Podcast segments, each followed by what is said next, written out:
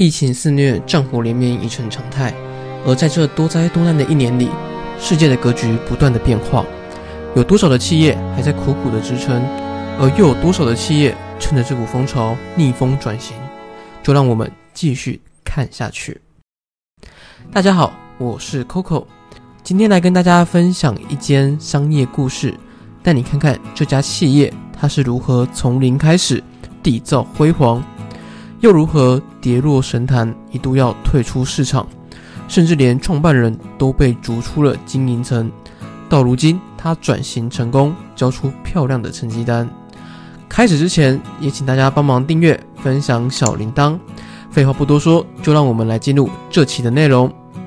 家电不死鸟，你听过黄色鬼屋吗？灿坤是台湾规模最大的资讯家电产品零售商。最辉煌的时候，在台湾写下超过三百家的皇朝家电门市传奇，而且他在二零零七年更是创下了五百六十七亿元的营收，税后净利高达二十三亿元，是全国电子就干 CMA 三倍以上。直到二零一九年，营收连年衰退，税后净利仅剩二点二亿，距离巅峰期的十分之一都不到。而做了十几年的霸主宝座，眼看就要拱手让人。然而，更悲惨的事情是，他转投资的金矿咖啡，从二零一三年累积至今已经亏损了超过五亿元，而且二零一九年还裁掉了两百二十四名员工，占全体员工的八成。另外，他还有转投资的灿星旅游，也是开幕至今到现在连年亏损。每股净值更是跌到最惨，只剩四块钱，比疫情没有团出的时候还要低。更在八月的时候裁掉了十八人。当他的员工受访时，每个人都回答看不到公司的未来。而这间公司也在二零二零年出售给了其他人。而就当大家都戏称黄色鬼屋的同时，他却在二零二零年强势转型。不仅借着疫情的机会扶摇直上，更在电商以及全国电子的夹击下，创造出了另类的商机。在二零二一年，更是交出了净利六亿的成绩单，与原本的相比，直接翻了两倍以上，也让每位员工看到了希望。到底他是如何从谷底翻身的呢？就让我们一起从他的故事开始解析吧。一九七八年，吴灿坤。灿坤的创办人以五千元资金在台南创业，经营铁窗铁门的加工。而后，他意外接受了日本企业的电热盘压铸代工业务，跨入小家电生产，从此开始自创品牌 EUPA。而在最辉煌的时期，还曾是全球煎烤盘最大制造商，在熨斗、咖啡机等小家电的产量也都是曾经的世界第一。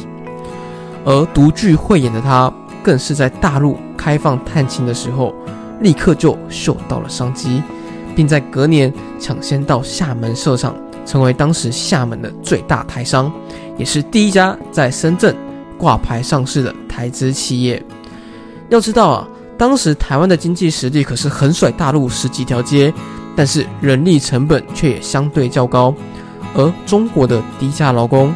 却可以让原本在台湾制造只有五趴的利润，到了中国之后可以上升超过五倍以上的利润。但是当时却没有几个人敢像他这么冲，因为那时候台海的情势还是相对紧张。但是也因为这件事情，更是奠定了他的信念，以及他一路走来的经营方式，那就是跑最前面的，永远是吃到饼最多的人。而他能成功的另一个关键。在于他敢砸钱，鼓励创新，以及亲自带领团队的高执行力。他曾在受访时提到过，只要看到新奇的家电，他就会第一时间的打包带走，并且亲自的试用。另外，再多买几个寄到工厂，看看是否有可借鉴之处。另外，曾有研发人员呢开发松饼机，让面糊可以很完整的呈现。而这样的创新发明。更是让他现场发了人民币十万元的奖金犒赏给研发的员工，而在另一方面，他也坚持亲自主持每季的新品发表会，而且每次一开就是一整天，常常搞得人仰马翻，他只要觉得这个东西不好用，隔天就要求员工再交出新产品才行。但是，也就是这样高执行力和赏罚并进且直率的个性，不仅帮他迅速地巩固了公司团队，更让整个公司都愿意跟他一起冲刺。在一九九一年的时候，灿坤跨入了山西通路，当时他仅有一间店，而对手却是有两百间店的全国电子就刚新。然而，他却能凭借着在大陆生产的一些优势，以及对于商业模式的独特见解，打响了山西产业的龙头战争。原本只有卖家电的他，预估资讯产品的成长非常可观，而当时一台电脑是五万块钱，他却打出了免费电脑，由此切入市场，以月费制，还有让电信商补贴硬体和免费上网来做促销。两个月就可以卖出一万台电脑，完全打破了当时的思维惯性。而在两千年日本股东撤资之后，在他的主导下，门市招牌也全部改为鲜艳的黄色，也就是我们现在所看到的，并且它以每月两到三间的速度开始扩展，持续了几年之后，门市从原本的二十五间冲到巅峰时的三百四十间，成功让公司转亏为盈。更从此坐稳了山西通路的龙头。而灿坤他开店是有一个专门开店的团队，最快三十天他就可以开一间卖场。但他如果成效不好的话，他的关店也是极为果断。对于灿坤来说，快速展店就能冲出经济规模，冲出经济效益，而且可以要求品牌商较多的放款天期，还有付款条件。以换来更多的现金，继续展店，迅速扩张自己的知名度以及门市覆盖率，抢占在那个没有电商时代的大饼。而这套方程式也确实奏效。要知道，灿坤他第一个一百亿营收花了二十一年的时间，但是在他打开通路之后，仅花三到四年就把一百亿营收跃升到了三百亿。而在同业眼中的他。不仅是一个眼光独到的人，更是一个霸气十足的生意人。想要的东西就一定要得到。然而，二零一一年电商强势崛起，让原本具有很大优势的灿坤瞬间少了许多。像是 PC Home、Momo 等网络销售网站，可以在线上提供比价之外，还可以让你省去现场逛的时间，而同样的也省去了他们门市的成本，可以更灵活的来打价格战。这让原本强势领头的灿坤也面临了许多挑战，而且你知道吗？现在的二十四小时到货啊，最早竟然是灿坤提出来的。他抢在所有人面前提出八小时到货，网络下单你可以门市提货。面对这样的强势竞争，灿坤他提出这个迅速到货的方式啊，却俨然成为了行业中的领头羊，让实体跟虚体的门市整合在一起。创造出了最大利益，没想到的是，这个策略最后却因为内部分业绩的问题，导致店跟店之间出现了隔阂与纷争，而取消了此策略。而当初整合团队看此情况，也都纷纷的离开了。曾有人这么说过了：若当初灿坤不闹内部业绩纷争的话，现在的 PC Home 跟一些电商可能连成为他对手的机会都没有了。而后。他又在二零一三年、二零一六年陆续发展副业，像是餐饮、咖啡等等，但他却忽略了隔行如隔山，还是常用原本的扩张模式，与山西通路一样快速插旗，从而导致员工的基础训练没有做好，而且品质不稳定等情况时有耳闻。来得快，去得也快，几年的时间呐，自创品牌便全数倒闭。估计至少在餐饮投资这边就赔了九亿元，反而他也没有想到，后来原本盘算的咖啡店结合卖场，以消费率高的咖啡带动零售业绩，被八十五度 C 拿去 copy，而且发扬光大。后者只在全球开了一千一百五十三间店。另一家转投资的灿星旅游也同样如此，董事长出自于灿坤的财务，对数字是非常的敏感。但是他对于旅行社的特性却没有了解的通彻。在我们之前做旅行社的时候，通常在淡季时都会亏本去拿机位出团，以便在旺季的时候我们可以换来更优先的团体机位。淡季赔小钱，旺季赚大钱。这是我们旅行业常常碰到的事情。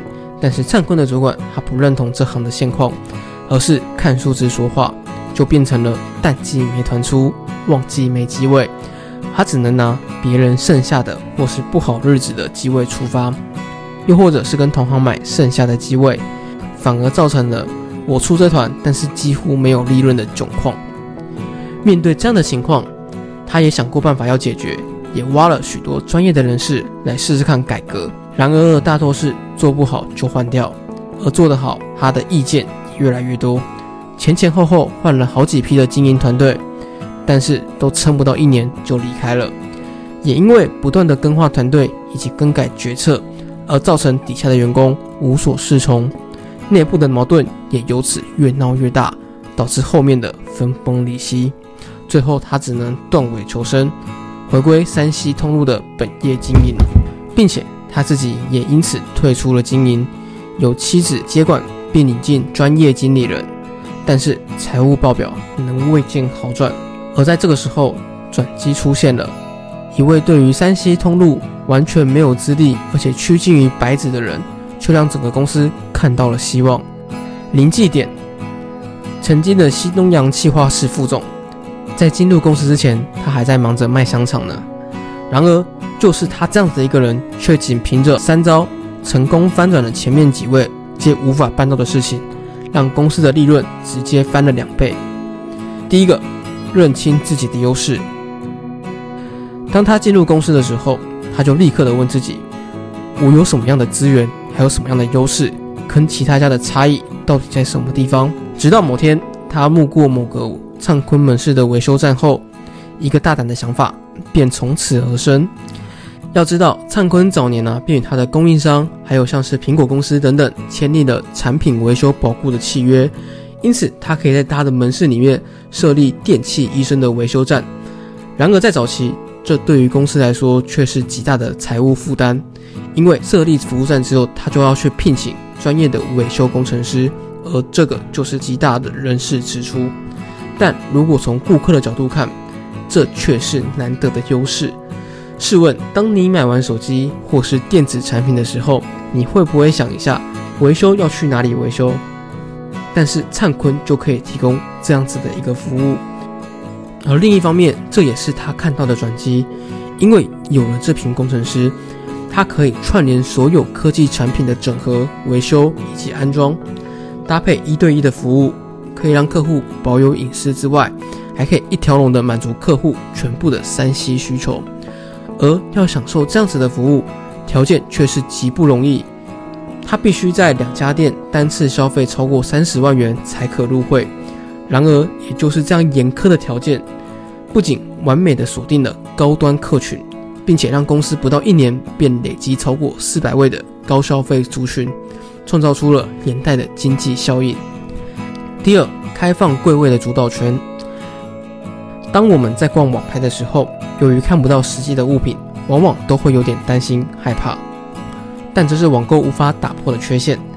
但是这对实体商店来说，却也是另类的契机。既然产品都长得一样，那如果由最懂得产品的供应商来帮我设计我的柜位，是不是会更有吸引力？